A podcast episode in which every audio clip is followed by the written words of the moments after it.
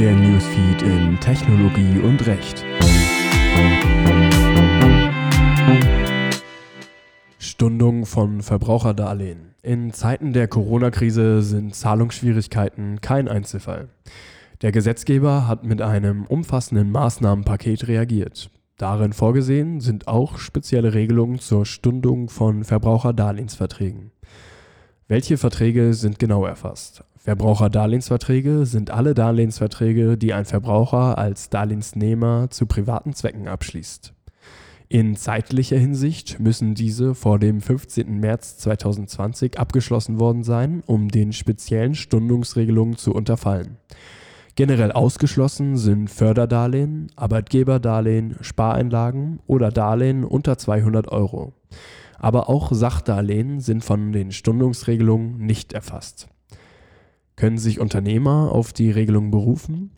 Grundsätzlich nicht. Sofern jedoch ein Unternehmer ein Darlehen zu privaten Zwecken abgeschlossen hat, um etwa sein Eigenheim zu finanzieren, gelten die Regelungen selbstverständlich auch für ihn.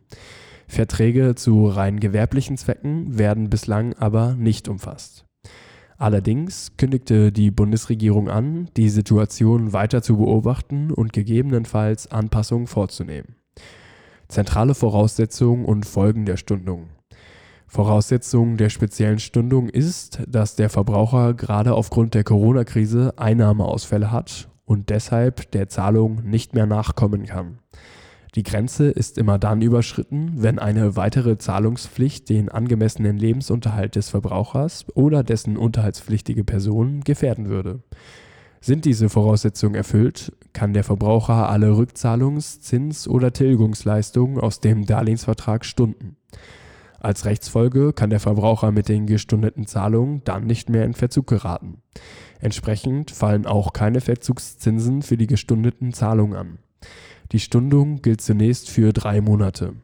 Mithin verschiebt sich die Fälligkeit eines Anspruchs beispielsweise vom 1. April 2020 auf den 1. Juli etc. Eine Kündigung des Vertrags aufgrund des Zahlungsverzugs wegen einer Verschlechterung der wirtschaftlichen Verhältnisse des Verbrauchers oder einer Verschlechterung der Werthaltigkeit von Sicherheiten ist ab dem 1. April 2020 für den Zeitraum der Stundung unwirksam. Welche Maßnahmen müssen für eine Stundung ergriffen werden? Die Stundung wird per Gesetz angeordnet und gilt somit unmittelbar. Allerdings sollte sich der Verbraucher im eigenen Interesse mit seiner Bank auseinandersetzen und die obigen Voraussetzungen, etwa durch eine Bescheinigung des Arbeitgebers, glaubhaft machen. Auch eine Darlegung der Gefährdung des angemessenen Lebensunterhalts ist notwendig. Welche Auswirkungen hat die Stundung auf den bestehenden Darlehensvertrag? Sofern die Parteien nichts anderes vereinbaren, verlängert sich die Vertragslaufzeit um den Zeitraum der Stundung. Das gesamte Vertragsverhältnis verschiebt sich also.